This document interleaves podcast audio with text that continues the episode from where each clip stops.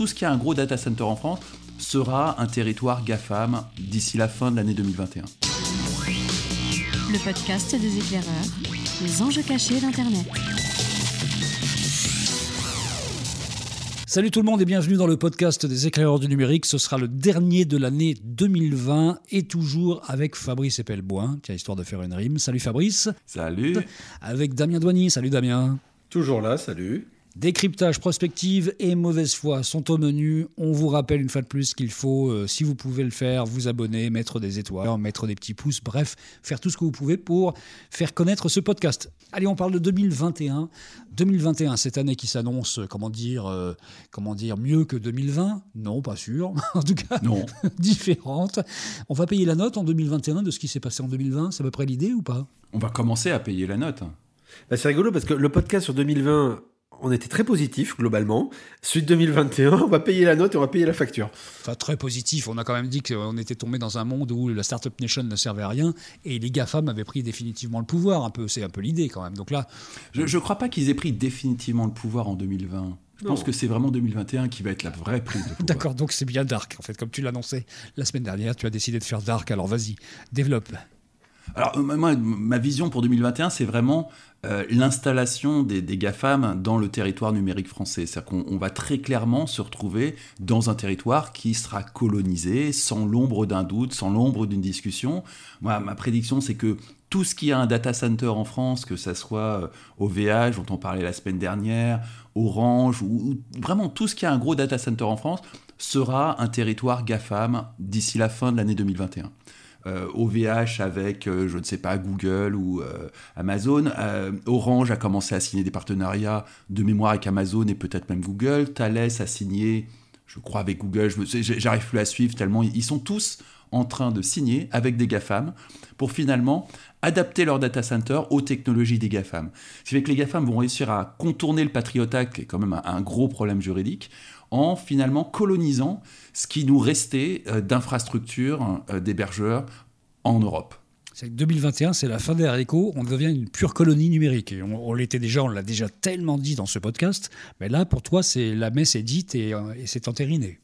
La messe est dite, et alors en parallèle de ça, on va continuer à exterminer le petit commerce grâce à la Banque publique d'investissement, hein, qui est quand même la banque de l'État français, qui a lancé euh, fin 2020 une grande initiative avec Amazon hein, qui s'appelle de mémoire Amazon Academy, qui va consister à expliquer aux petits commerçants du coin comment il va pouvoir vendre sur Amazon et se retrouver dans un marché ultra concurrentiel, alors que très concrètement, euh, la plupart du temps, il achète lui-même sa marchandise à, peu près au prix où elle est vendue sur Amazon. Donc les, petits commerçants vont mettre un peu de temps à s'apercevoir que très concrètement, c'est une impasse complète. Et euh, la BPI va juste les vendre à Amazon. C'est fascinant à quel point on est vraiment en train de vendre toutes les composantes du pays, à commencer par sa haute fonction publique, aux GAFAM. C'est peut-être pas aussi radical que ça sur Amazon. La BPI fait aussi son job qui est d'essayer de donner aux commerçants des solutions. Alors elle prend l'acteur principal et elle essaie d'interfacer avec l'acteur principal, même si on sait que. Mais c'est pas, pas une solution. On sait très bien que sur Amazon, euh, si tu ne fabriques pas le produit, tu es dans une concurrence effréné avec tout un tas de vendeurs. Et un petit commerçant qui a forcément des, frais qui sont liés au fait que bah, il a une boutique, il, a euh, de quoi accueillir du public, ne pourra jamais être compétitif avec des gens qui sont totalement focalisés sur Amazon, Amazon et uniquement Amazon. Donc ces petits commerçants, euh, encore une fois, sauf ceux qui vendent un produit qu'ils fabriquent, c'est-à-dire des artisans plus que des commerçants, euh, vont se retrouver dans une impasse commerciale totale total. Et, le fait que la, Banque de l'État les, amène vers ça, c'est ahurissant. Non mais très clairement, 2021, euh, à mon avis, va montrer le, va faire ressortir la problématique Amazon qu'on avait traité dans un podcast cette année d'ailleurs. Amazon, on va dire, d'abord est le grand gagnant du dernier Black Friday. C'est le premier point. Euh, globalement, les gens achètent en ligne, donc il y a une vraie tendance. Euh, Amazon, est, Amazon, ils ont été créés il y a, il y a, il y a beaucoup d'années. Hein. C'est très très vieux Amazon. Hein.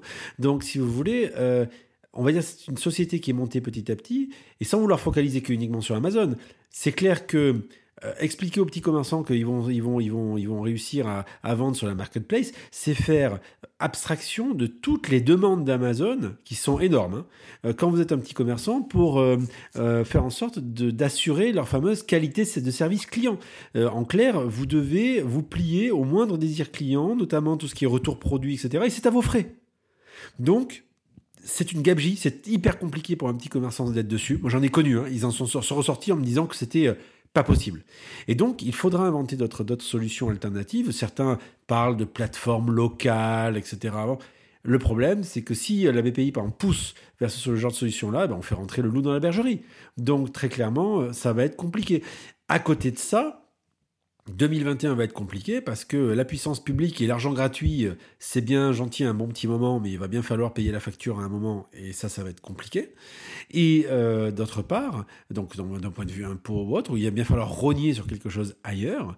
Euh, et puis, euh, il y a quand même beaucoup de boîtes aujourd'hui qui sont on va dire, soutenues sous perfusion par les prêts garantis de l'État, et il va y avoir un jeu de dominos assez violent sur le marché du travail donc, euh, et qui, paradoxalement, risque, par la, sa numérisation, de permettre à certains d'arriver à s'en sortir en retrouvant un boulot, et il va y en avoir d'autres euh, qui vont avoir beaucoup de mal. Donc, ça va être euh, un choc des contraires qui va être très violent pour 2021. on a parlé de Google, on a parlé d'Amazon, on a oublié de parler de Microsoft pour l'instant quel va être le, pouvoir de Microsoft sur la colonie numérique française à la fin de l'année 2021, Fabrice, selon toi? Est-ce que c'est l'éducation le, secteur principal? en, dehors de la santé, hein, euh, à mon avis, le, grand secteur hein, euh, souverain français qui est dans une situation catastrophique, c'est l'éducation.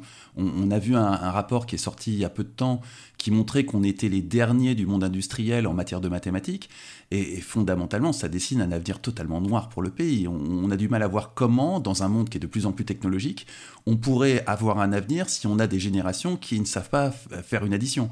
Euh, et malheureusement, on en est là. On en est là. le système éducatif français n'est plus capable de produire de l'excellence scientifique.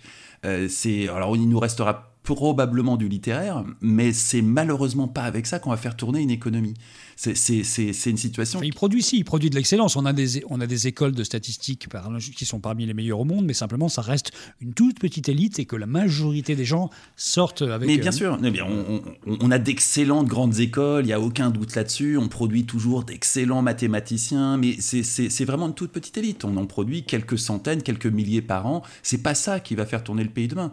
C'est le, le, niveau en mathématiques, c'est vraiment totalement effondré. Et puis, qu'est-ce que Microsoft va faire dans cette histoire Alors, Microsoft et, Google. Hein. Euh, Google est un acteur d'ores et déjà d'éducation très important. Euh, Google va sortir probablement d'ici l'année prochaine, et en tout cas sur le territoire américain, mais on n'est pas du tout à l'abri, euh, des, des, solutions d'éducation, on va dire, à défaut de diplôme, qui viseront le supérieur. Grosso modo, leur objectif, c'est d'attaquer le bas de gamme de l'éducation supérieure, l'université de base, qui n'a rien d'extraordinaire. Y en a plein aux États-Unis, mais il y en a aussi beaucoup en France, et de proposer des diplômes qui permettront d'avoir accès au marché de l'emploi. Ce qui est quelque chose qu'on a un peu euh, toujours mis de côté pour ce qui est de l'éducation en France, hein. euh, avec des bons et des mauvais côtés. Mais toujours est-il que euh, Google, eux, seront parfaitement adaptés pour proposer des diplômes qui seront courts, mais qui seront efficaces, qui garantiront ou presque un, emploi à la sortie des études, ce que, ce que l'université est incapable de faire totalement incapable de faire. Donc on, a un, vrai problème et qui est renforcé évidemment par la situation catastrophique de l'éducation. Hein. je pense que ce qui a suivi euh, l'assassinat de Samuel Paty nous a quand même donné l'occasion de, voir la, réalité en face hein, et dans le secondaire. Euh, on, a un énorme problème au niveau de l'éducation. Euh, c'est pas un problème qu'on peut résoudre là maintenant, c'est un problème qui demanderait une génération pour être résolu. Et dans un système démocratique où les politiciens se soucient de la prochaine élection, c'est-à-dire dans le meilleur des cas des cinq prochaines années, euh, ça n'est pas solvable. On, va euh, fonctionner avec du sparadrap jusqu'à la prochaine élection, etc., etc., jusqu'au moment où un GAFAM, et donc les, deux mieux placés à mon sens sont Microsoft et, Google, euh, viendra proposer des solutions alternatives. Il y a un truc qui m'interroge, moi, c'est on parle des GAFAM, mais on oublie aussi d'autres boîtes et d'autres puissances américaines, notamment la puissance de surveillance américaine. On est dans un capitalisme de surveillance. C'est pas moi qui le dis, tout le monde le sait depuis quelques années, on est rentré là-dedans. Est-ce que 2021 va marquer encore des pions sur le fait d'avoir finalement une surveillance de la population française qui soit entièrement faite sur des armes étrangères? Alors, c'est déjà le cas. Hein. On, déjà, le cas, on, utilise déjà euh, Palantir, Palantir et, d'autres. Pour ce qui est de la DCRI. Euh, donc on, est déjà dans cette situation-là. Moi, moi, ce que je vois plus venir, parce que la limite de la surveillance de la population, c'est qu'il faut quand même avoir des politiciens qui soient en mesure de s'en emparer, et on n'en est pas là. Euh, par contre, on a commencé à avoir dès 2020 des innovations, on va dire, et là encore Microsoft, sur le management algorithmique des cadres. C'est-à-dire qu'on n'est plus dans. Aujourd'hui, le management algorithmique, c'est très concrètement le boss des livreurs Deliveroo ou le boss des, chauffeurs Uber. Ils ne sont pas dirigés par un être humain, il n'y a pas de manager, il y a un algorithme qui. qui c'est mon patron est un algorithme qui était. Euh, voilà, mon patron est un algorithme. Il y a, il y a, énormément de travaux là-dessus. Euh, coucou Antonio Caselli. Un documentaire France Télévisions qui était très bien fait aussi, ouais. Il y a des documentaires, il y a, vraiment, j'incite tout le monde à, se, à prendre conscience de cette dimension algorithmique du management, surtout si vous êtes manager. Et ce que Microsoft a commencé à introduire, mais c'est pas les premiers, c'est pas les derniers, c'est du management algorithmique des cadres, c'est-à-dire grosso modo intégré à euh, ce qui fait euh, Office 360 ou, les outils qu'utilisent les cadres, des outils qui vont permettre de surveiller le travail, de mesurer le rendement, de mesurer la productivité et finalement de faire au cadre ce qui est arrivé aux chauffeurs Deliveroo. Et ça, ça va être grandement facilité par le télétravail, parce que l'un des grands flips du télétravail, au, niveau du patronat, on va dire, c'est la capacité à s'assurer que les gens travaillent bien. Et là, il va y avoir des réponses technologiques qui sont directement inspirées du monde de la surveillance et qui vont totalement transformer la hiérarchie même des entreprises, vu que le management va être totalement remis en question. C'est clairement la contrepartie de ce qu'on écrivait la semaine dernière hein, euh, sur l'avènement de nouvelles choses pour le salarié. La contrepartie, c'est effectivement un resserrement, comme tu dis Fabrice, un resserrement du contrôle euh, et, et, donc de la maîtrise technologique. Et le digital permet ça.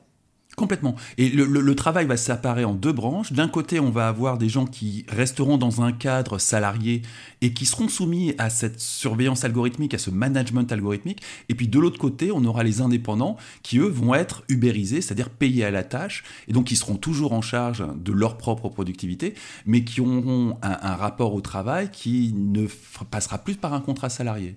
Tiens, puisqu'on parle de 2021 et des tendances, il y en a une qui a été identifiée par Gartner, le cabinet Gartner, qui chaque année euh, était vraiment un cabinet de tendance euh, influent euh, américain, et qui, dans les, dans les choses importantes de 2021, note IOB. IOB pour Internet of Behavior, c'est-à-dire l'Internet des comportements, qui consiste à utiliser les données pour changer les comportements. Très concrètement, en fait, ce sont des données qui sont euh, utilisées à partir de la reconnaissance faciale ou encore la géologue, qui permettent donc d'analyser les comportements des individus pour des gouvernements ou des grandes entreprises. Et l'utilisation de cette technologie va permettre de savoir vraiment en temps réel quel est le comportement des gens et donc d'agir dessus par les leviers qu'on a grâce aux outils euh, connectés, changer les comportements. Vous y croyez à ça? Là, c'est vraiment le capitalisme de surveillance, car carrément son terme officiel, IOB maintenant. On a toutes les pièces du puzzle. Oui, c'est déjà en place. Facebook fait ça, tout le monde fait ça. Enfin, tous les grands euh, de, de, la donnée personnelle font déjà ça. On est déjà dans ce trend. Et on a aussi le trend d'un point de vue de la surveillance, avec les lois qui ont pu passer sur la présence des drones, euh, surveillance par drone de certaines, euh, certaines manifestations ou autres. Enfin, on, est, on peut techniquement tout à fait aller vers ça. Et ça peut aussi bien aller dans le sens de la publicité, par exemple, hein, des offres temps réel proposées ou autres, par exemple si vous êtes reconnu à certains endroits. Hein, je, vous allez voir le film Minority Report, c'est ce qui s'y passe, euh, entre autres. Et euh, dans le film aussi Minority Report, il y a tout ce qui est les précogs, c'est en fait la précognition, autrement dit, l'anticipation, le vieux fantasme de l'anticipation sur la, criminalité et ce genre de choses-là. Et ça, pareil, aujourd'hui, euh, il y a des choses qui sont proposées d'ailleurs à la police. Euh, je pense qu'on va aller dans ces deux sens-là, soit dans, le côté commercial, soit dans le côté surveillance, mais basé sur cette capacité d'avoir de, la dimension prédictive par rapport à euh, la reconnaissance des gens et leur position géographique.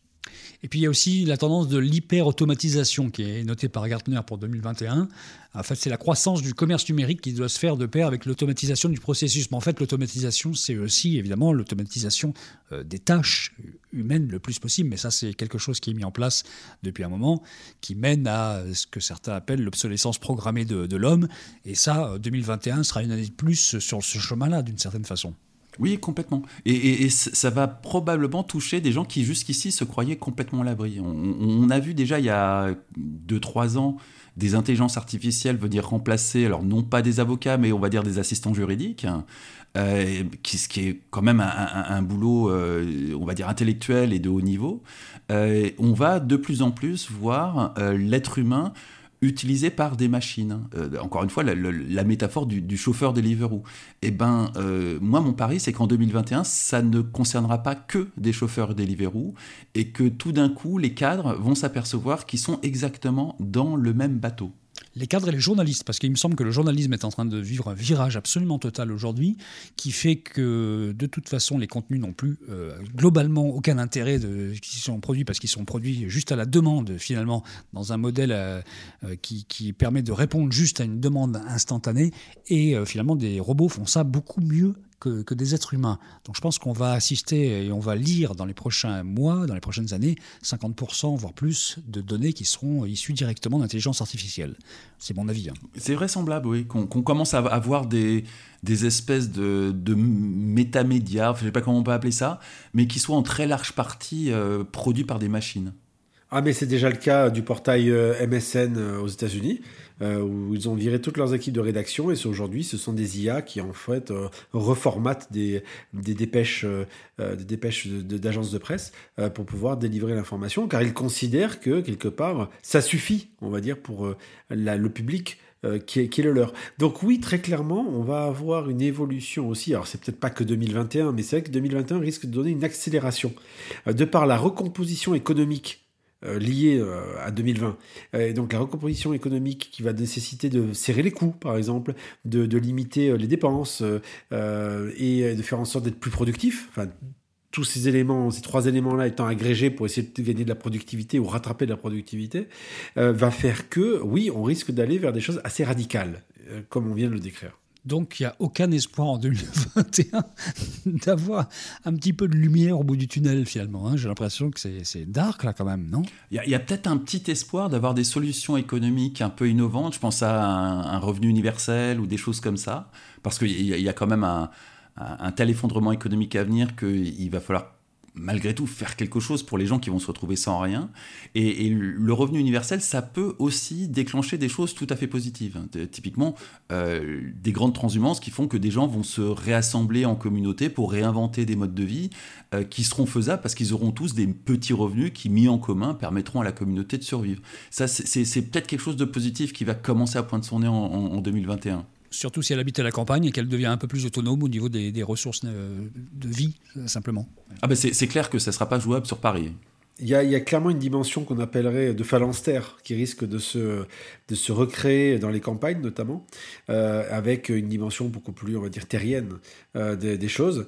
Euh, c'est pas un fantasme de bobo, hein, ce que je suis en train de dire là, c'est que oui, il y, a, véritablement des choses qui vont se passer autour de ça, et qui seront liées, je pense, à deux, facteurs. D'abord, la dimension économique qui fera qu'il faudra arriver à, ben, peut-être plus à cultiver ses salades qu'à les en acheter, peut-être. Hein.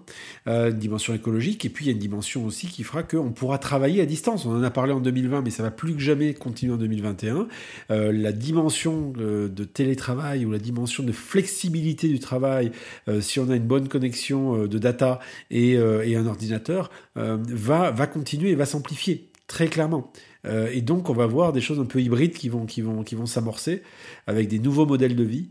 Euh, liés avec des nouveaux, des nouveaux endroits, très clairement. Un dernier mot sur 2021.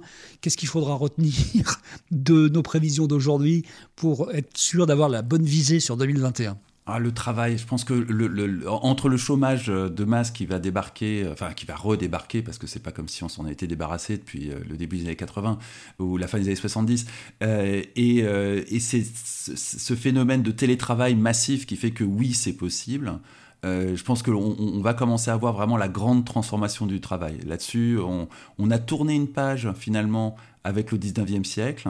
Euh, et plus encore avec le Front populaire, on va retourner cette page et on va passer à autre chose qui sera euh, a priori pas mieux. mais moi je vois vraiment 2021 comme une grande année de rupture. Peut-être, en, tout cas au niveau sociétal et surtout travail, c'est peut-être là la véritable entrée au 21e siècle et, la notion de travail va radicalement changer. Plus globalement, je dirais que c'est la notion de lien euh, entre les gens qui va changer, le lien au travail, le lien entre les gens qui aura changé. je pense vraiment que petit, petit détail, hein, mais le fait que typiquement on était obligé de se distancier les uns les autres, de plus faire la bise, de plus serrer la main, tout ça, ça va changer aussi de le rationnel. Et puis plus globalement, je pense qu'on pourrait imaginer de petit à petit de passer d'une société du bien à une société du lien. C'est-à-dire en gros du bien au sens euh, le bien euh, que l'on veut avoir, hein, que l'on veut posséder. Euh, je pense que les difficultés économiques vont faire que certains vont se mettre peut-être dans une dimension plus frugale des choses, avec des migrations des villes, etc. Et donc on ira plus vers une logique de lien. Tant lien digital que peut-être lien recréé avec des gens. lorsqu'on aura la possibilité de le, refaire. bref, ça va être à la fois sociologiquement hyper intéressant et je pense économiquement hyper violent avec un, fond derrière qui est effectivement le digital qui va être la, la matrice qui va, qui va euh, irriguer tout ça. Et avec très clairement, faut pas se leurrer, euh, euh, les grands champions qui sont déjà les champions aujourd'hui GAFAM et peut-être quelques pépites françaises, allez, on se fait plaisir histoire d'eux, qui seront là. Mais très clairement, les marionnettistes qui étaient, ceux qui étaient aux commandes jusqu'à présent vont plus que jamais être renforcés dans leur position. Bon, gardons ce côté positif de la tendance du lien parce que ça, je partage à 150%, je suis d'accord avec ça. Et je pense que c'est la seule lumière qui va arriver en 2021. Ah, j'ai un autre truc positif quand même, parce qu'il faut de temps en temps. Euh, à mon sens, il va y avoir tellement de gens qui vont soit être obligés de, radicalement changer de vie, euh, soit plus prosaïquement qui auront un, burn-out et qui voudront euh, volontairement changer de vie, qu'on va aussi avoir une explosion de la formation permanente. Et, donc là, il y, a beaucoup de choses à faire énormément de choses à faire parce qu'il va y avoir énormément de gens qui vont être dans une demande de euh, réinvention d'eux-mêmes. Et ça, ça passe nécessairement par la formation. Alors, il va falloir réinventer le système de formation français parce qu'il y a un petit problème là quand même. non, non, non. Ça, sera le privé qui le fera. Donc, c'est euh, le marché qui va répondre à l'offre. Euh, il va y avoir mille offres de formation dans tous les sens et, et, beaucoup, beaucoup, beaucoup de gens qui seront à la recherche d'une réinvention d'eux-mêmes. Bon, bah finalement, il y a des points positifs, puisque finalement, on va être obligé, on va être obligé de se réinventer, on n'a pas le choix, de toute façon, dans cette période-là. Je vous souhaite de bonnes fêtes et on se retrouve donc en 2021 pour entamer vraiment cette période joyeuse qu'on vient de vous décrire. Merci les gars, et puis euh, à bientôt. Alors à l'année prochaine, salut. À l'année prochaine.